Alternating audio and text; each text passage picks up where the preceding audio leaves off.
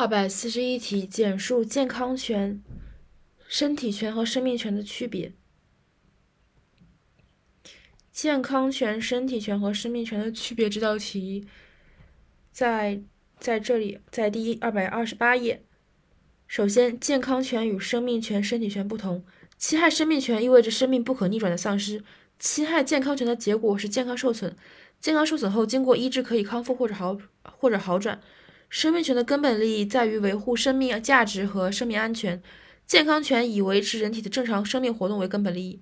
某一侵权行为侵犯的究竟是生命权还是健康权，以侵害的实际后果，而不是侵害而而不是侵权人的侵害目标为判断标准。侵害健康权并不当然侵害身体权，如污染环境致人患病；侵害身体权也不当然侵害健康权，如非法剪人头发。所以第一层就是。侵害健康权和侵害生命权意味着什么？第二层就是根本利益的问题，保护什么为根本利益？第三层就是看结果、实际后果，而不是侵害人的标目标。第四层就是侵害健康权并不等于侵害身体权。所以一是生命和健康，生命和健康的两点，生命 vs 健康，生命健康的两点。第一点是意味着什么？